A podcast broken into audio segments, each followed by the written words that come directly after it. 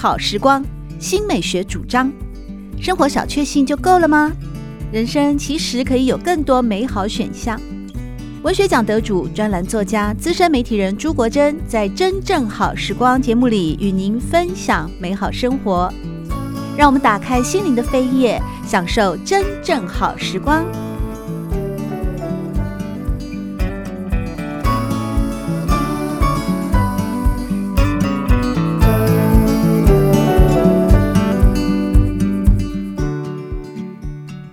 朋友们好，欢迎来到《真正好时光》的节目里，我是朱国珍。在今天要和大家分享的是余英时传。过去曾有人说，在没有胡适的年代，至少我们还能读到余英时。这句话凸显出了余英时先生在全球华语文化圈当中的重要性。作为二十世纪继胡适之后最具影响力的华人学者，余石先生不仅在中国史的研究领域带来了丰硕而深刻的学术成果，他每每在遭逢重大历史时刻的当口勇于发声。更为世人树立起当代公共知识分子应有的风骨与典范。余先生降生于中国近代历史上不甚安定的年代，频繁的战乱与动荡令他的早年生涯往往受到了波及，而家族亲人之间也因此颠沛离散。然而，这样的成长背景却意外地为他指引了一条更为开阔的学术路径，从中国大陆、香港到美国。从西亚书院到哈佛、耶鲁和普林斯顿大学，在这条求学的道路上，他遇到了钱穆、杨连生等人，对于英时的学术养成以及文化熏陶带来了深远的影响。这些名师宿儒也帮助他完成了许多重要的研究以及书写。当然，在此同时，也与胡适、陈寅恪、钱钟书等海内外重要的学者呢，有所交流，几乎可以说是余英时个人的生平经历，也就是一部当代中国文化史和思想史。在今天的节目当中，我们邀请到印刻出版社《余英时传》的责任编辑林家鹏，和大家更加深入浅出的来了解余英时其人其事以及其一生非常辉煌的生涯记录。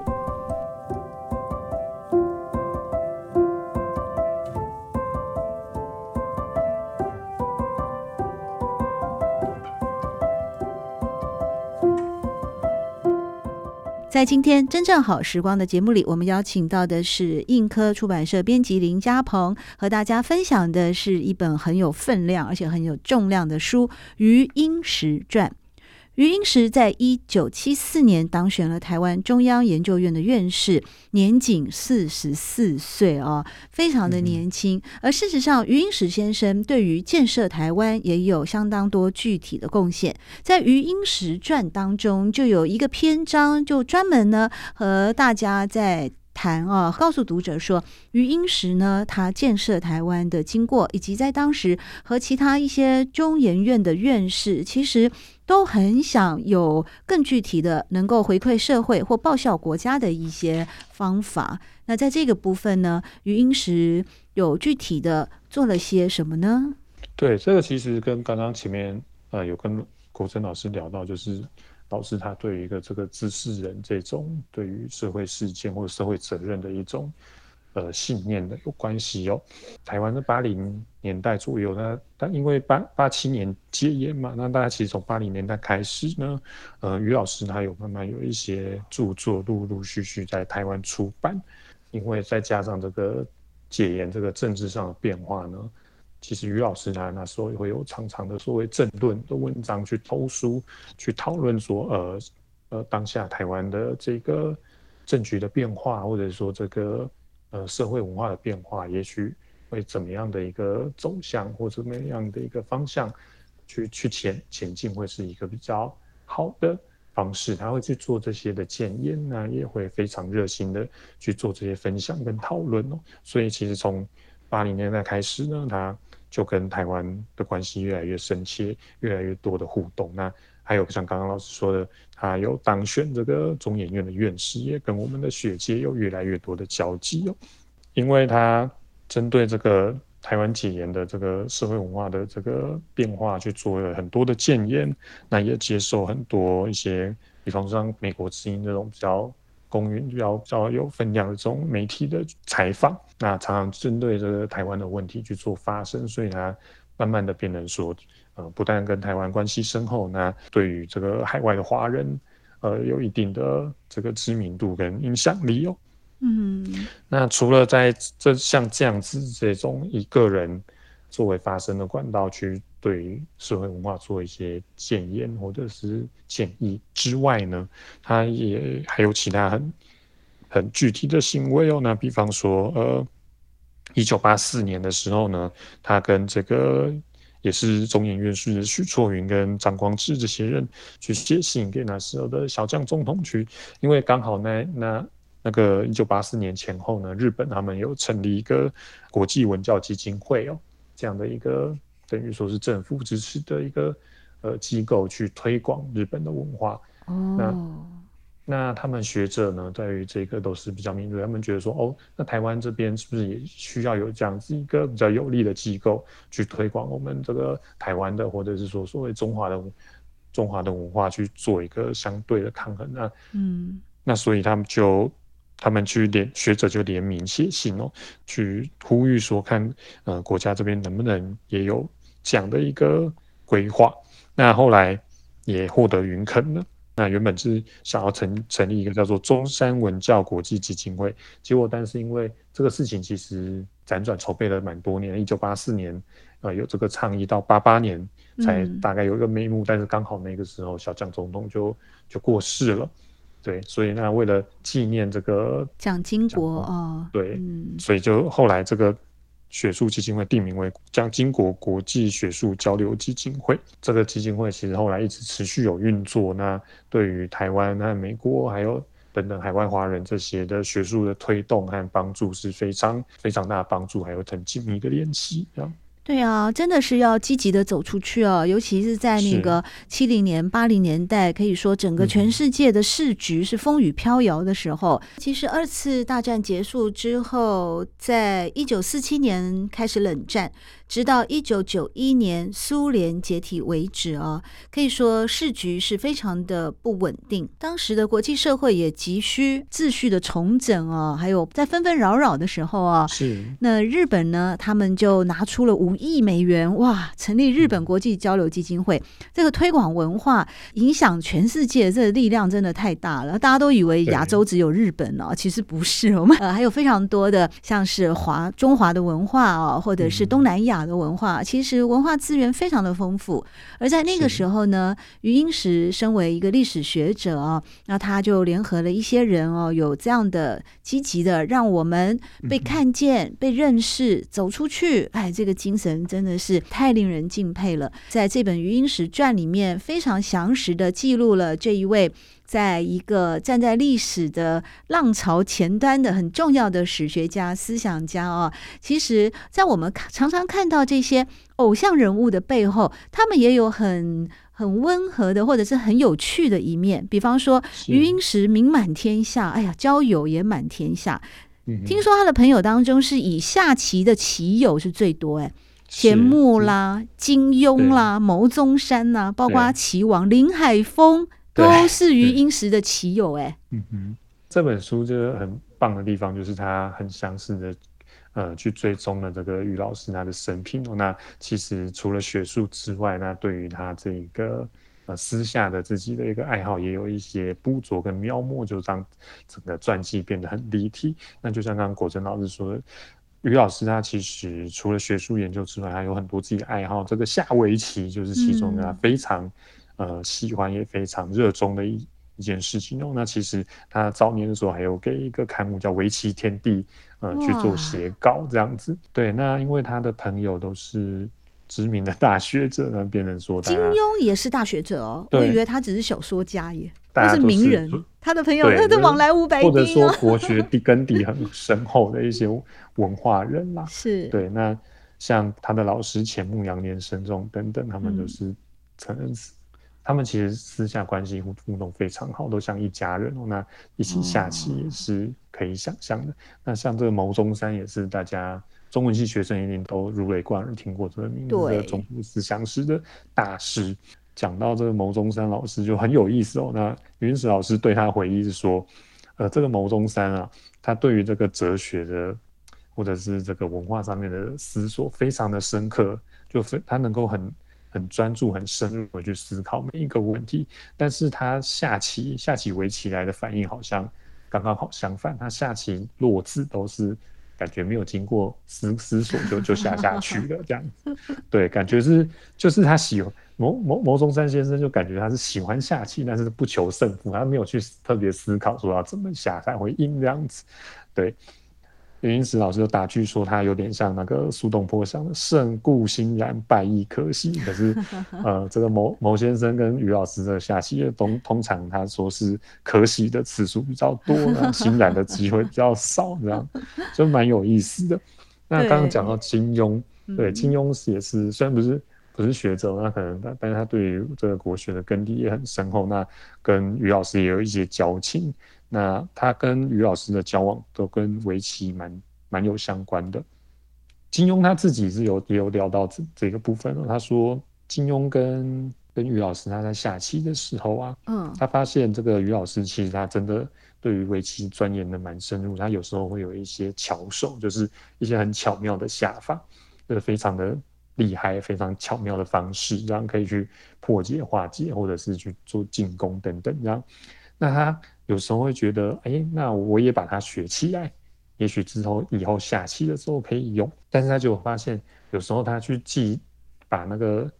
于老师他的特别的一些巧妙的那个巧手学起来，嗯，那自己再把它用下棋的时候，跟于老师下棋的时候把它下出来的时候，哎、欸，但是。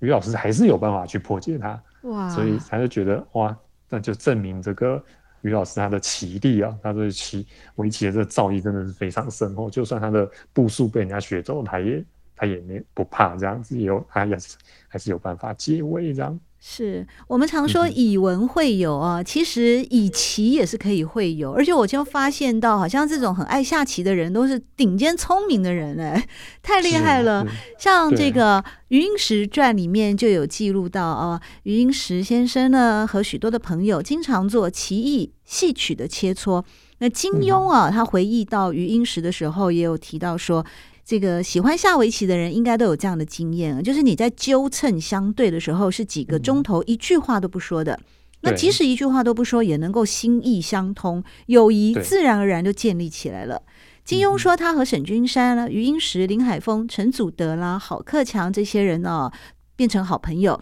而且友谊呢，非常的坚定，都是通过了围棋。原来不说话 也是可以，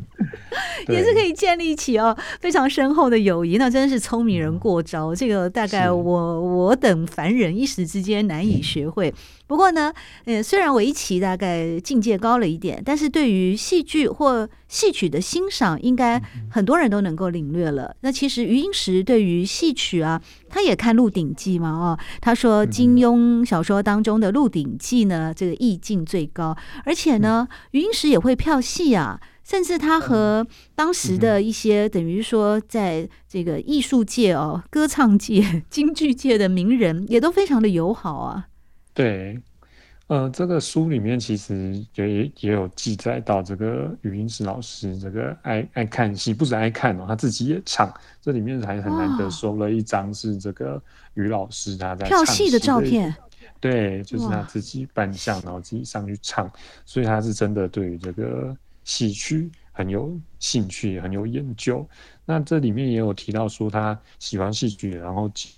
呃，也因为这个戏曲关系，认识了张充和、张仪和、陈隐士这些戏曲界也是很知名的的重量级的人物哦。那里面有一个故事是说，大概一九六八年那个时候呢，那个张充和带着他的一些弟子啊，到哈佛去表演昆曲。那云石也有去看。那因为刚好那个时空背景是大陆在那个文革文化大革命的时候，那他看完这个昆曲就很感慨，写了一首。诗叫做“一曲思凡百感情，京华旧梦已沉沉。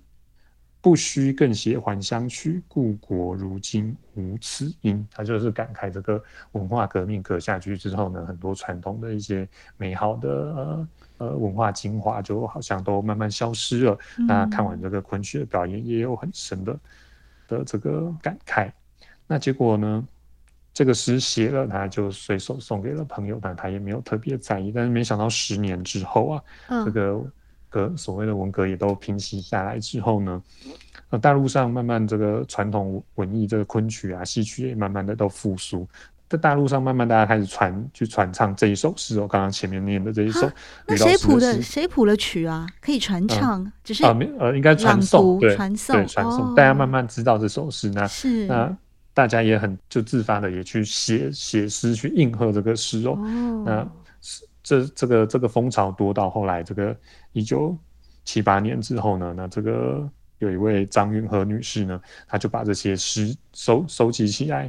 然后把它编做一本叫做《不虚曲》。这是因为很多人就是应和这个于于老师的诗呢，都会用到“不虚”这两个字。那尤尤其是这个张允和女士，她写的说，还有一首诗就写说：“不虚更写愁肠句，故国如今有此音。”就是说哦。呃，于老师当年的感慨呢，其实可以可以不用那么的感慨了。那现在这个文化已经慢慢的复苏，又重新呃培养起来了。这样这一段故事就其实觉得让人觉得哦非常的深刻。这样啊，就文化的力量还是非常的强大。这样。对，而且是历经了十年呢。对，没错。当年呢，一九六八年，余英时在看了昆曲以后，缅怀时事，写下“不须更写还乡句”啊，“故国如今无此音”。他说，就是再也没有办法去写下任何思乡或者是回乡返乡的句子了，就是那个非常的感叹，非常的唏嘘。不料十年之后，嗯、这首诗竟然还被保留着。还是墨宝哎，对然后呢，十年之后呢，开始呢，呃，整个社会慢慢的恢复平稳了，那大家又开始来看了这首诗，就被传唱传颂出来了。后来还被改为就比较励志了哦，励志的说法，不需更写愁长句。他说啊，你不要写这种愁长句了啦，故国如今有此音啊，美好的音乐又复苏了。所以说，余英时他不仅仅是呃会下围棋，围棋高手，他自己也票戏，爱戏曲，他作诗也是一流的哦。那可惜他有没有诗集传下来啊？呃，诗集的话，这书里面并没有提到，但是 但是这书里面有提到很多，就是呃，他们比方说像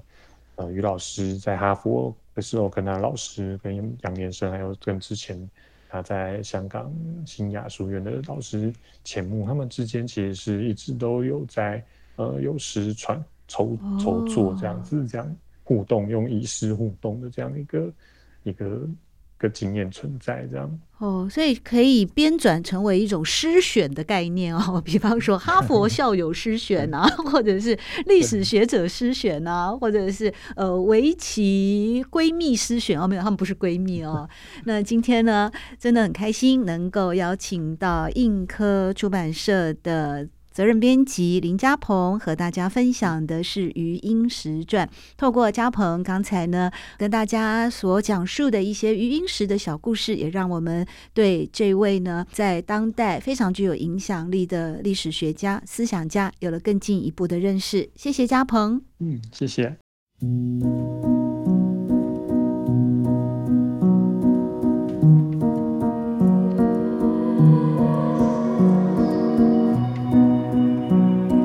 真正好时光，每个星期六早上八点钟到九点钟，在汉声广播电台全国联播网播出。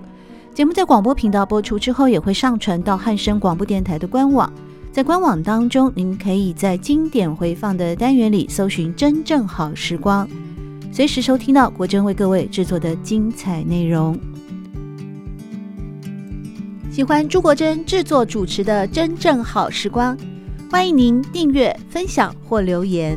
随时保持互动，一起共享美好生活。